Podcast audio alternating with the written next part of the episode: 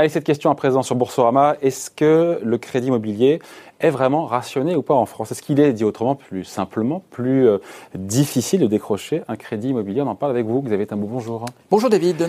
Directeur principal de l'OFCE et économiste. Euh, on a d'un côté, c'est intéressant parce qu'on euh, a une dialectique qui est assez, assez claire. On a d'un côté les professionnels de l'immobilier, banques, courtiers, agents immobiliers. Même on a eu le patron Nexity qui s'est exprimé il y a quelques jours en ce sens en disant oui, l'accès au crédit cette année en France s'est resserré, notamment à cause de ces fameuses recommandations du HCSF, euh, du Haut Conseil de stabilité financière, euh, présidé par Bruno Le Maire, avec le gouverneur de la Banque de France, qui a été venu sur ce plateau expliquer le pourquoi du comment et le service après-vente. Et de l'autre côté, on a quoi? On a la Banque de France, il y a quelques jours, qui répond et qui dit, en gros, euh, François Villeroy de Gallo nous dit que c'est un mauvais procès, ce sont ces mots, c'est un mauvais procès cette histoire de rationnement du crédit immobilier en France.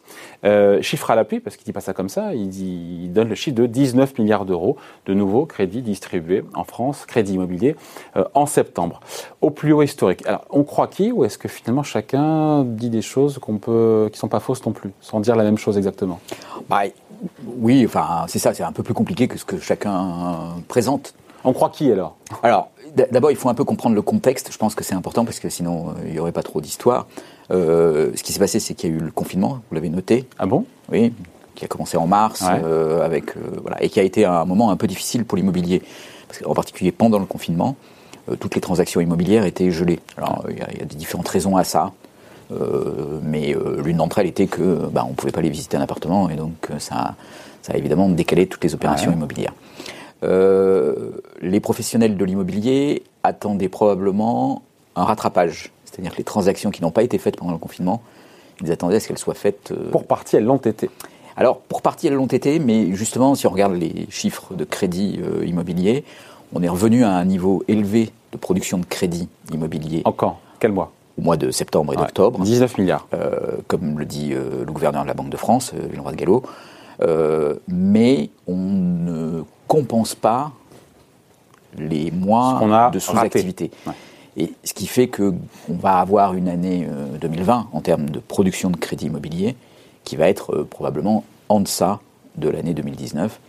Donc, euh, de ce point de vue-là, oui, il y a une petite inquiétude du côté des professionnels de l'immobilier qui se disent euh, bah, qu'ils n'auront pas une année euh, avec une activité. Enfin, ils vont, avoir un, trou d'activité assez important. Mais c'est normal, hein, on ne peut pas imaginer avoir euh, plus de production de crédit cette année au, regard de, la pandémie et des difficultés du marché immobilier. Alors, on pourrait dire c'est normal. C'est un petit peu ce que sous-entend Villeroy de Gallo en disant voilà, c'est pas un problème de production de crédit. C'est un problème de mesures prophylactiques. on devrait avoir 10 ou 15% de baisse des transactions en France, m'a dit un professionnel la semaine dernière, dont le nom m'échappe sur ce plateau euh, et qu'on ne serait pas à moins 20, moins 30, qu'on sera a priori entre moins 10 et moins 15 de ventes dans l'ancien. Oui, parce Donc c'est pas aberrant d'avoir l'équivalent aussi en termes de production de crédit. Exactement. Il y a un petit rattrapage effectivement de, des transactions qui n'ont pas eu lieu, mais il n'est pas intégral. Euh, voilà. Alors après, il y a à ça quand même un certain nombre de, de professionnels qui disent oui, mais il y a d'autres signes qui sont un peu embêtants, comme par exemple euh, les taux de refus des dossiers par les banques. Alors, et c'est pas incompatible d'avoir une bonne production de crédit en septembre en France, 19 milliards, et, d'avoir des taux de refus finalement, c'est-à-dire que les, dossiers les plus fragiles, les plus tangents ne décrochent plus leur crédit, alors que les meilleurs dossiers, ceux qui ont les, plus aisés, on diront en tout cas les meilleurs avec les meilleures garanties, eux vont le décrocher. C'est pas donc antinomique d'avoir ces deux phénomènes? Non, c'est pas antinomique parce que euh, on, peut quand même imaginer qu'il y a une dimension rattrapage qui va avoir lieu et donc qui va faire que le mois de septembre va être un mois de production euh, exceptionnelle en matière de crédit même s'il y a un petit peu de restriction, enfin, où il y a un petit peu de refus de dossier, on va dire, euh, pour différentes raisons. Alors, c'est quoi les raisons pour lesquelles il y a des refus de dossier? Euh, Les éléments qui, remontent, c'est qu'il peut y avoir des refus de dossier pour des raisons euh, d'évaluation de la situation économique des demandeurs, et en particulier le fait d'être en activité partielle. Donc ça, donc de travailler dans un secteur euh, sinistré. Oui. Euh, Donc ça c'est un élément euh, dont, les, dont les banques ne se vantent pas trop parce que en fait elles seraient un peu plus prudentes et évalueraient les, les éléments objectifs qu'elles ont et en particulier l'activité partielle comme augmentant le risque des emprunteurs et en disant bah voilà vous, avez un risque enfin je veux dire tout le monde sait que quand on est au chômage on a beaucoup plus de mal à faire un emprunt immobilier évidemment que quand on n'est pas au chômage et la banque traite l'activité partielle comme euh, porte, l'étape juste avant le chômage, plutôt que une, juste une mise en. Voilà, alors ça ça, peut réduire la clientèle, ça peut expliquer le doublement de, des taux de refus, donc, qui, étaient relativement faibles, mais qui ont quand même doublé pour atteindre à peu près 10%. donc ça, ça peut expliquer le, le doublement des taux de refus. Et ça, c'est un, problème d'évaluation des risques par les banques et de comportement des banques. Pas, c'est pas lié à la politique prudentielle euh, menée, enfin, ou recommandée par le, le Haut Conseil euh, à la stabilité financière. Et puis après, il y a un deuxième élément qui est l'élément que vous avez évoqué. En décembre 2019, le Haut Conseil a émis une recommandation en demandant. En disant c'est du bon sens. C'est du bon sens. Ils disent voilà, pas plus de 33%, encore une fois, que les mensualités de crédit soient pas plus de 33% des ah. revenus, et au pas, on ne prête pas au-delà de, de 25 ans. Voilà, c'est du bon sens, mais c'était pas la gouverneur, c'est du bon sens. Hein. C'était pas la pratique euh, auparavant. Et euh, ah, il y a eu la crise euh, sanitaire surtout. C'est que ces, préconisations sont arrivées avant la crise. Ah, elles sont arrivées avant la crise. C'est là où c'est compliqué, c'est que ça vient se télescoper avec. Et ça vient se télescoper avec la crise. Et pour un certain nombre de professionnels de l'immobilier, c'est un des facteurs de freinage, alors que ce qu'on voudrait, c'est plutôt rattraper les transactions qui n'ont pas eu lieu. On se dit quoi d'ailleurs? On se dit quoi au ce qu'on s'est dit jusqu'à présent? C'est que certes, il y a eu 19 milliards d'euros de production de crédit euh, au mois de septembre, qui suivent d'ailleurs des mois à entre 13 et 17 milliards. Donc ça continue. Voilà, les prêts, enfin continuent, sont, sont, distribués, sont octroyés. Après, ça ne compense pas le manque à gagner entre guillemets des crédits non distribués sur pendant les mois de confinement. Exactement. Donc l'année risque de finir dans le rouge en termes de production de crédit. En tout cas, ça, préoccupe beaucoup euh, tous ceux qui avaient euh, euh, Mais est-ce que c'est lié encore une fois Est-ce que c'est lié, à, une, lié à la crise sanitaire ou est-ce que c'est lié aux préconisations encore une fois du HCSF appliquées par les banques? Ah, C'est difficile à savoir.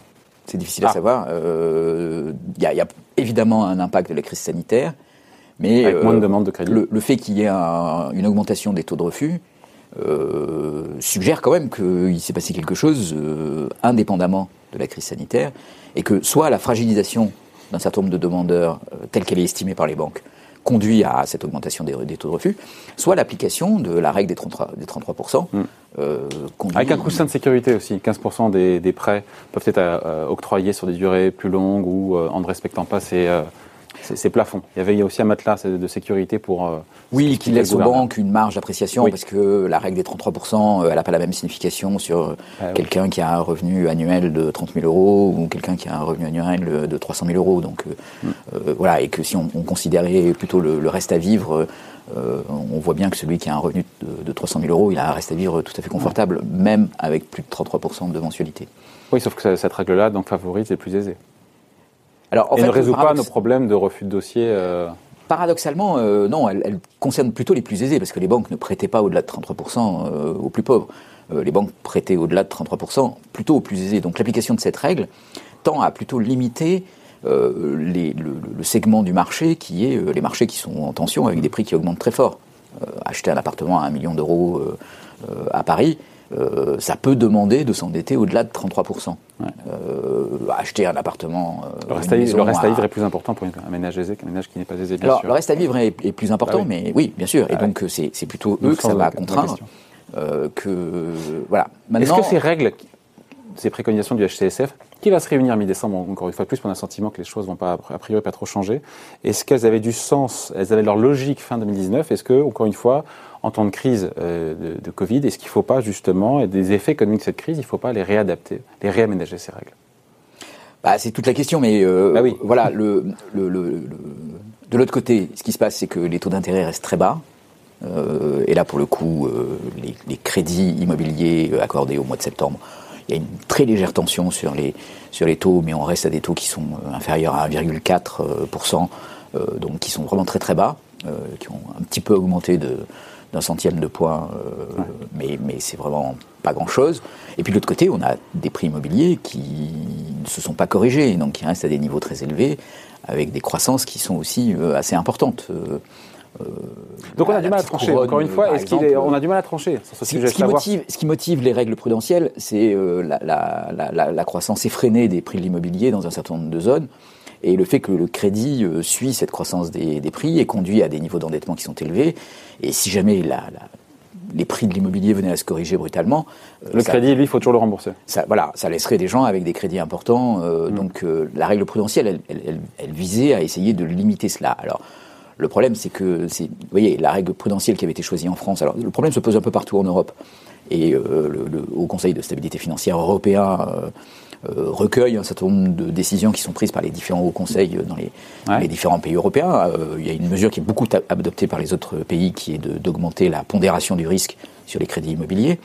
Euh, c'est pas ce qui a été fait en France. En France, ce qui a été choisi, c'est de jouer sur cette règle des 33%, probablement en voulant plutôt toucher le, segment euh, élevé du marché, c'est-à-dire euh, ceux qui, au nom de l'argument du reste à vivre, pouvaient emprunter au-delà de 33% et donc contribuer à l'inflation dans les, mm. les, segments de marché au-delà de 500 000 euros dans les transactions immobilières, enfin oui, de 500 à 5 millions d'euros.